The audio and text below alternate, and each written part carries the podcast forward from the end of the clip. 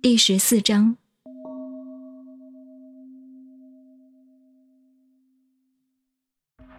视之不见，名曰夷；听之不闻，名曰希；博之不得，名曰微。此三者，不可致诘。故混而为一，其上不矫，其下不昧。神神兮不可名，复归于无物。是谓无状之状，无物之象，是谓惚恍。迎之不见其首，随之不见其后。